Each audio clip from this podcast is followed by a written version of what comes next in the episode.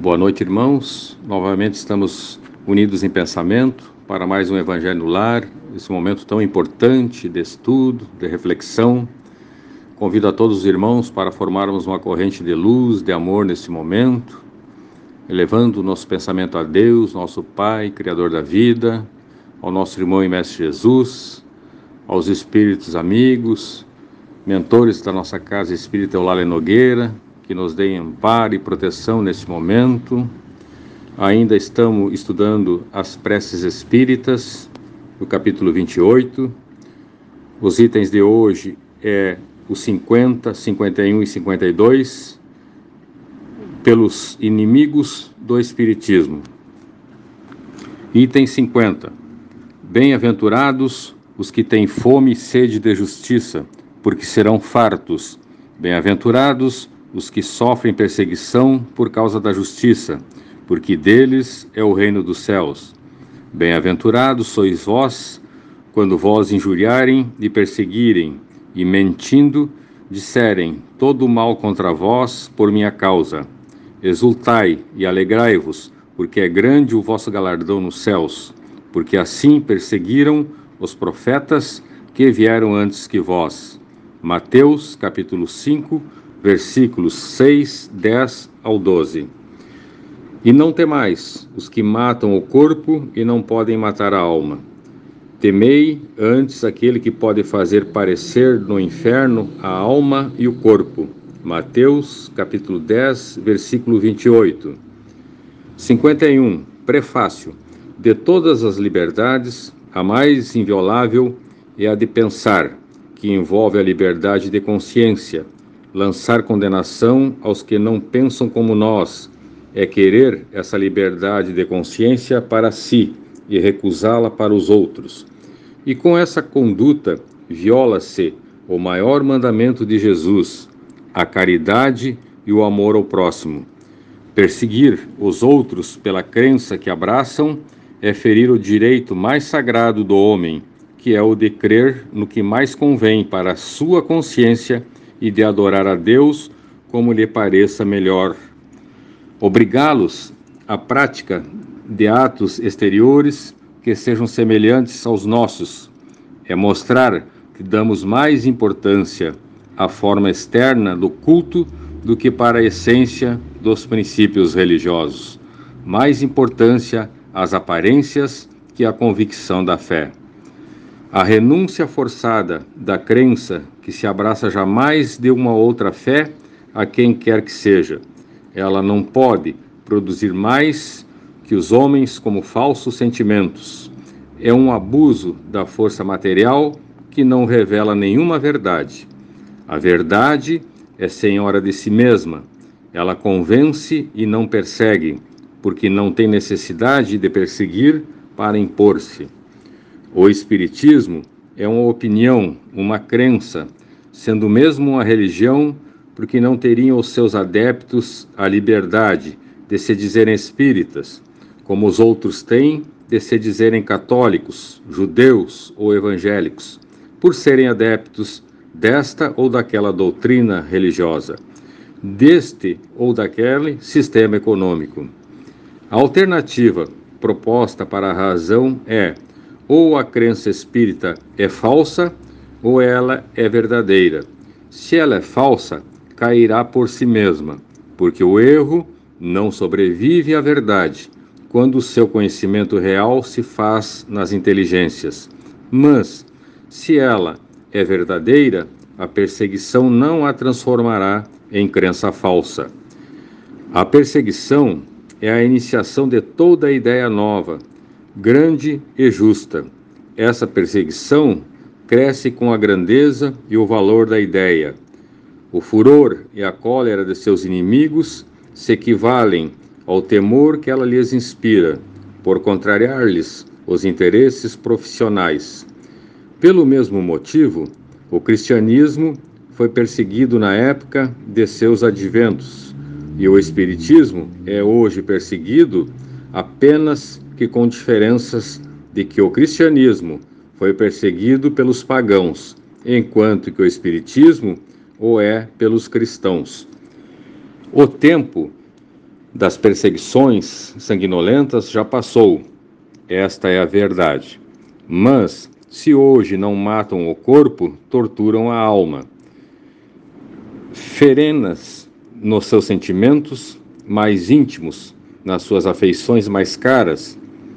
As famílias são divididas, jogando-se a mãe contra a filha, a mulher contra o marido, e mesmo a agressão física não falta, ferindo-se as necessidades materiais, ao tirarem das pessoas o trabalho que lhes permite o ganha-pão, para reduzi-las à fome.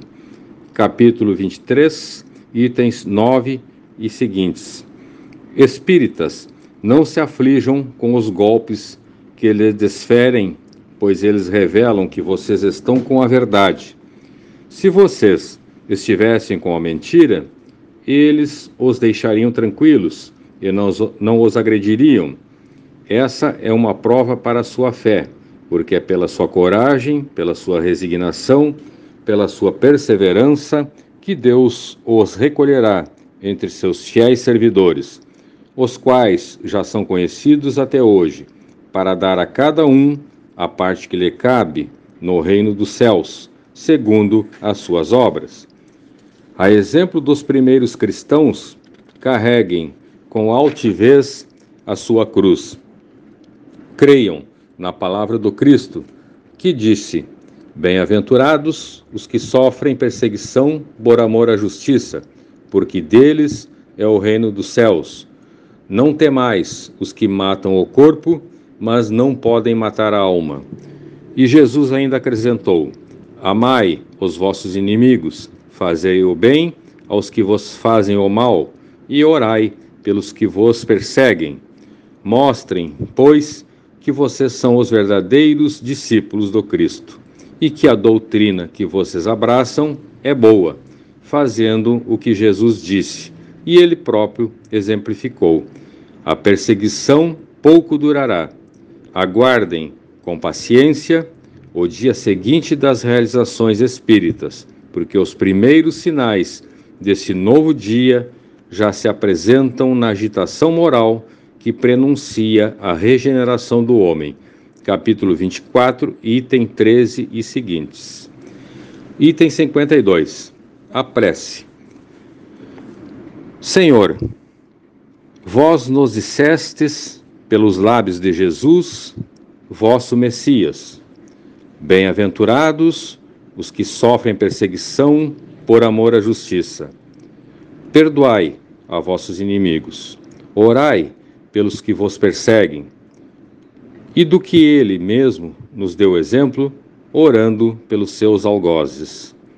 A exemplo de Jesus, meu Deus, nós imploramos vossa misericórdia para aqueles que desprezam os vossos divinos preceitos, os únicos que podem assegurar a paz neste mundo e no mundo espiritual.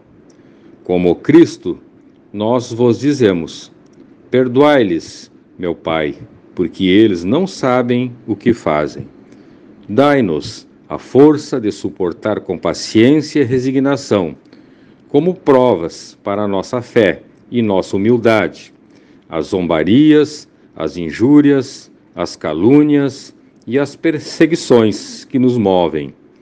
Livrai-nos de toda ideia de represálias porque a hora de vossa justiça chegará para todos, e nós a esperaremos, submissos à vossa vontade, e que assim seja. Irmãos, então foi feita a leitura desse evangelho, finalizando com a prece. Como ela, a prece não requer comentários, eu apenas vou fazer um, um, uma breve é, um, um breve esclarecimento nessa parte onde diz que a doutrina espírita sofre ataques hoje pelos cristãos, enquanto que o cristianismo sofria ataques pelos pagãos. Mas como o espiritismo e qualquer outra crença, ela sempre vai gerar quem pensa diferente ou quem pensa ao contrário. Mas como Deus é tão grandioso e inteligência suprema, Com a vinda de Jesus, Jesus nos deixou um legado para seguirmos os seus ensinamentos, mas ele não disse sigam essa ou aquela crença, aquela religião. Então, os ataques que as crenças sofrem, muito é pela ignorância ainda dos humanos, como imperfeito que somos. E a doutrina espírita, hoje, ela é bastante difundida diferentemente do que aconteceu no passado. Então, a doutrina espírita nos esclarece, ela nos conduz o um caminho pela fé raciocinada e não uma fé cega. E a prece de hoje, em relação aos inimigos do Espiritismo, é nós abrirmos o coração e entendermos por que certos irmãos muitas vezes nos agridem ou tem um pensamento diferente do nosso. E nós temos que respeitar esses pensamentos. Então, com essas poucas palavras, foi feito esse comentário, porque a, a prece já nos eleva, ela já nos fortalece. Esse capítulo é muito importante, porque nos dá um alento nos momentos de aflições, das mais variadas pelas quais passamos. E agora, vamos novamente fortalecer essa nossa corrente de amor, de luz, para fazermos um pouquinho de caridade.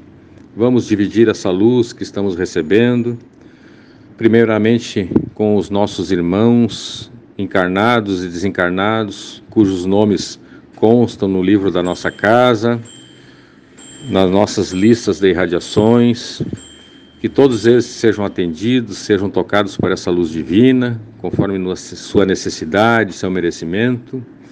Neste momento, vamos mentalizar aquele nosso irmão, encarnado ou desencarnado, que esteja passando por alguma aflição, que ele também possa receber essa luz divina. Vamos mentalizar os nossos irmãozinhos nos orfanatos, nas moradias transitórias, nos asilos, esses irmãos que andam perambulando pelas ruas sem um teto, todos esses irmãos que no momento se encontram em dificuldade, que eles também possam receber um pouquinho dessa luz.